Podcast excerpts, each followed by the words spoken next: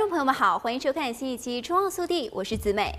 限缩加州商家将雇员归类为合同工的 AB 五法案，自今年初实施以来，就持续的引起了众多行业和自由业者的抗议。而就在不久前，加州立法者终于通过了一个豁免提案 AB 二二五七，允许数十个行业豁免执行 AB 五。受豁免行业的从业人员可以继续以合同工的身份，而不是雇员的身份工作。但新法也做出了特别的限制，确保他们不会取代现有的雇员。二零一九年九月通过的 AB 五新法案，立基于加州最高法院在二零一八年四月底的裁定。法官以 ABC 规则严格限定了合同工的意义，加州商家因此很难使用合同工。今年二月，AB 五的发起人民主党州众议员 Lorena 又提出了一个修正法案 AB 二二五七，允许一些职业可以豁免执行 AB 五。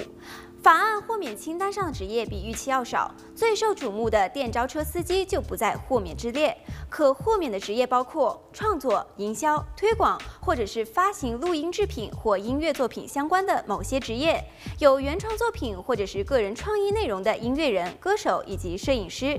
静态摄影师、摄影记者、摄影师或图片剪辑、自由撰稿人、翻译、编辑、内容贡献者、顾问、解说员、制图师、制片人、文字编辑、插图画家、报纸漫画家等提供的服务；从事房地产保险相关服务者、成品房销售员、国际交流项目的受雇人员、咨询服务、动物服务、竞赛裁判、景观设计师、专业林业师、房产评估员、房产检查员、青少年体育教练、泳池清洁工等。